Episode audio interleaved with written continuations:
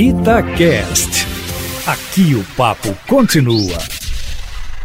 Tem sido assim, não é, Aline? E com a CPI da pandemia não seria diferente. E com isso, o governo vai sendo engolido por polêmicas, uma atrás da outra, como foi, por exemplo, a do orçamento para esse ano, sancionado na undécima hora pelo presidente da República. E agora, com quase 400 mil mortos pela Covid-19, também não seria diferente, sobretudo porque o governo tentou na última hora um lance, no mínimo inusitado, para não falar outras coisas, quando a deputada bolsonarista Carla Zambelli, do PSL de São Paulo, recorreu à justiça para evitar o inevitável, que um juiz de Brasília impedisse que o senador Renan Calheiros, abre aspas, fosse submetido à votação para a relatoria da CPI, fecha aspas. Ocorre, Aline Eustáquio, que a escolha do relator da comissão não é por votação, e sim por indicação do presidente da CPI, no caso, o senador Omar Aziz, do PSD do Amazonas, de forma que, sendo assim, a ação da deputada Zambelli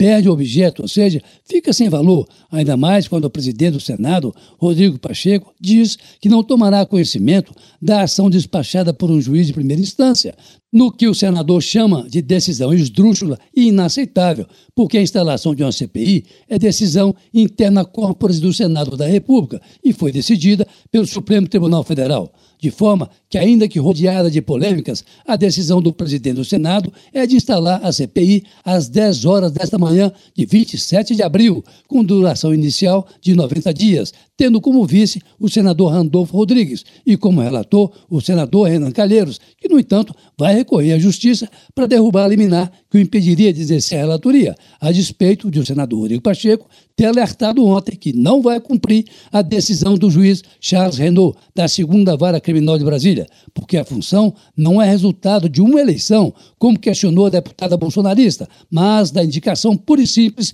do presidente da CPI. Mas é evidente que o governo vai tentar ainda outras manobras para evitar a instalação da comissão ou para afastar Renan Calheiros. Nesses 90 dias, a CPI vai apurar porque o governo Bolsonaro foi leniente, se é que foi, com a pandemia, que hoje atinge a marca dos 392 mil mortos, e porque os estados e municípios não teriam usado as verbas federais destinadas ao combate ao coronavírus, Aline e Eustáquio. Prezado, evite aglomerações, use máscara e lave as mãos com água e sabão, pelo menos. Carlos Lindenberg, para a Rádio Tatiaia.